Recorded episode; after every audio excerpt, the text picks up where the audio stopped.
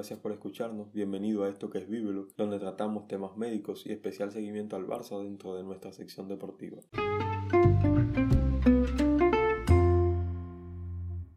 En el día de hoy nos estaremos acercando al deterioro cognitivo leve, enfermedad relativamente nueva. Aprenderemos qué es, cómo prevenirla y cómo evitar sus principales complicaciones. Lamentablemente el deterioro cognitivo leve durante muchos años fue considerado como algo normal del envejecimiento. Gracias a estudios más profundos se diagnostica actualmente en periodos más tempranos, logrando así actuar sobre la enfermedad y mejorar en gran medida la vida social y familiar del paciente.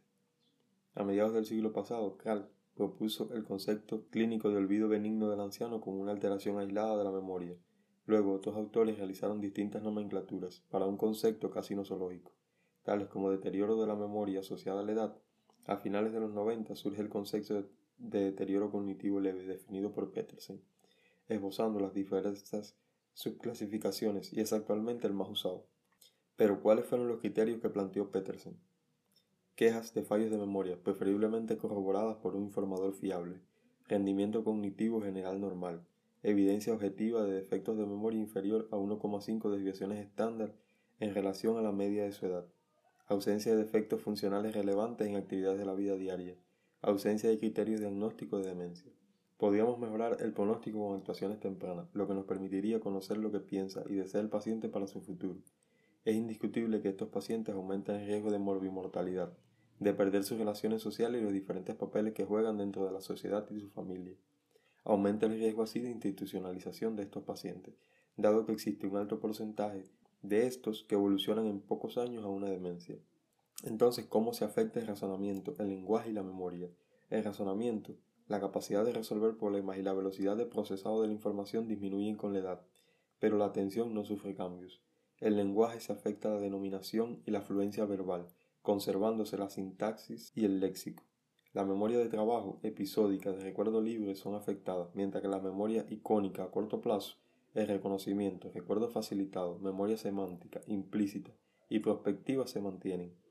En especial, siempre debemos evaluar la parte funcional del paciente mediante el test de evaluación funcional, porque como mencionamos esta, antes siempre se afecta.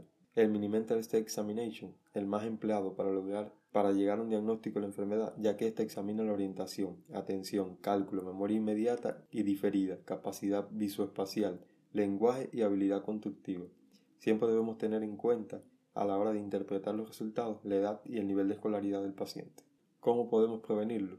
Debemos regularmente hacer actividad física, como caminar una o dos horas diarias, deporte moderado como gimnasia, natación o cualquier otro tipo siempre evaluando las limitaciones de cada individuo.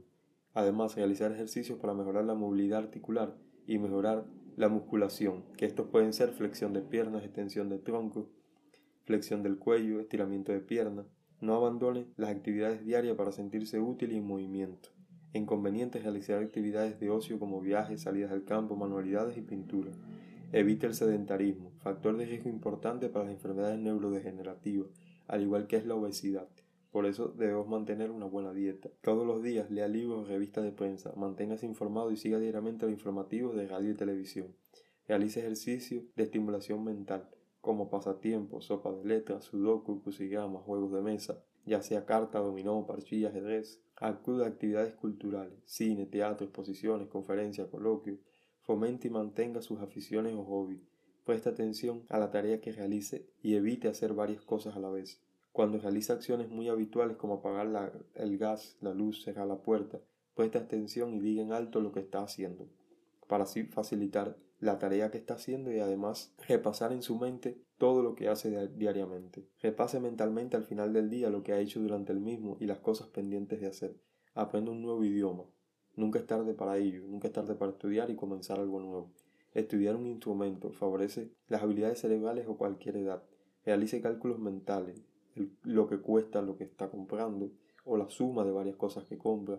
Lea y sume la numeración de las matrículas de los autos que le pasan por al lado cuando va de acompañante en un auto. Mantener relaciones sociales, no se aísle. Esto es muy importante, seguir manteniendo las amistades, los vecinos o personas que viven con usted, no aislarse, escuchar, aprender que nunca es tarde para ello y también dar consejos. En la dieta sobre todo no olvide que sea saludable, coma frutas, hortalizas y frutos secos. Evita el consumo excesivo de azúcar blanca y aditivos tipo colorantes que afectan el sistema nervioso, pudiendo alterar el comportamiento. Evite las grasas saturadas de origen animal. Utilice aceite de oliva como aliño de sus verduras y ensaladas. Coma más pescado. El deterioro cognitivo leve es una enfermedad que llega lentamente y que podemos evitar cada día. No solo afecta al individuo, sino a sus familias y amigos. Los limita y aísla, lo que trae como consecuencia una menor calidad de vida y un deterioro progresivo para la salud. Si la enfermedad está ya presente, se necesita del apoyo y comprensión de todos los que rodean al enfermo para hacer de su vida algo mejor y evitar la progresión una demencia. Esperemos ser de utilidad si el conocimiento de esta enfermedad, de cómo evitarla y afrontarla, para evitar complicaciones mayores que llegar a esa demencia, el aislamiento social o incluso la institucionalización del paciente. Es una enfermedad relativamente poco conocida, relativamente nueva, solamente a partir de los años 90 es que se le da en sí el nombre gracias a Petersen y se ha tratado muy poco, más bien ya se ve en estadios finales como la demencia y a veces no nos percatamos que pudo haber estado desde antes y poder evitar llegar a esa demencia. Esto es todo por hoy, no olvides escucharnos en Anchor o Spotify, aparecemos allí como Vivelu. No olvides tampoco contactarnos por Twitter. Nos vemos en un nuevo episodio donde estaremos tratando un tema médico o un seguimiento al Barça.